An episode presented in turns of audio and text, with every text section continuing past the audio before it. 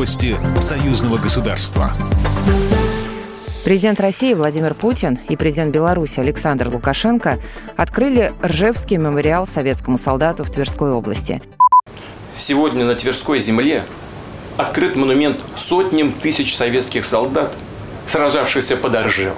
Они шли в бой, чтобы мы жили под мирным небом, работали, любили, созидали – как сообщает пресс-служба Кремля, инициаторами возведения монумента выступили ветераны Великой Отечественной войны. Они обратились в Комитет союзного государства и поисковиков Российского военно-исторического общества. Ржевский мемориал представляет из себя 20-метровую бронзовую фигуру советского солдата, возведенную на 10-метровом насыпном кургане. Голосование по поправкам Конституции России будет организовано в Минске, Бресте, Гомеле, Могилеве и Островце.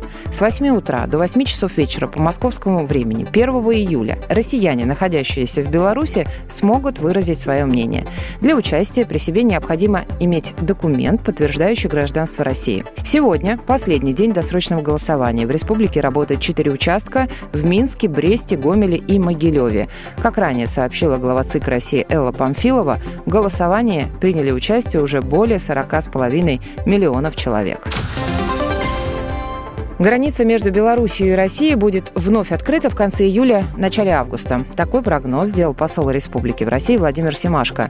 По его словам, соотношение числа заболевших и выздоровевших показывает хорошую динамику непосредственно по Москве, где заболевших в сутки 600-700 человек, а выздоровевших 2-3 тысячи. И по России, по его словам, число выздоравливающих ежесуточно больше, чем заболевших. По Беларуси такая же ситуация. Он отметил, что Москва ранее уже ввела некоторые послабления направления по пересечению границы.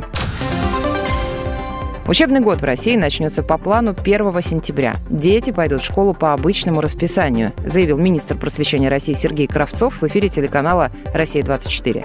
По его словам, изменения коснутся именно мер защиты. Из-за пандемии коронавируса они будут усилены. Что же касается Беларуси, то в стране уже с 12 июня школы и гимназии начали принимать документы для поступления детей в первые классы. Учебный год начнется 1 сентября. За парты сядет 24 200 школьников. Это на тысячу тысячу больше, чем в прошлом году.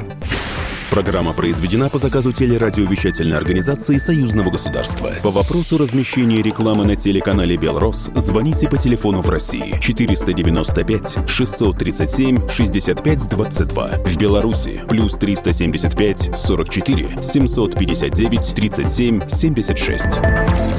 Новости Союзного государства.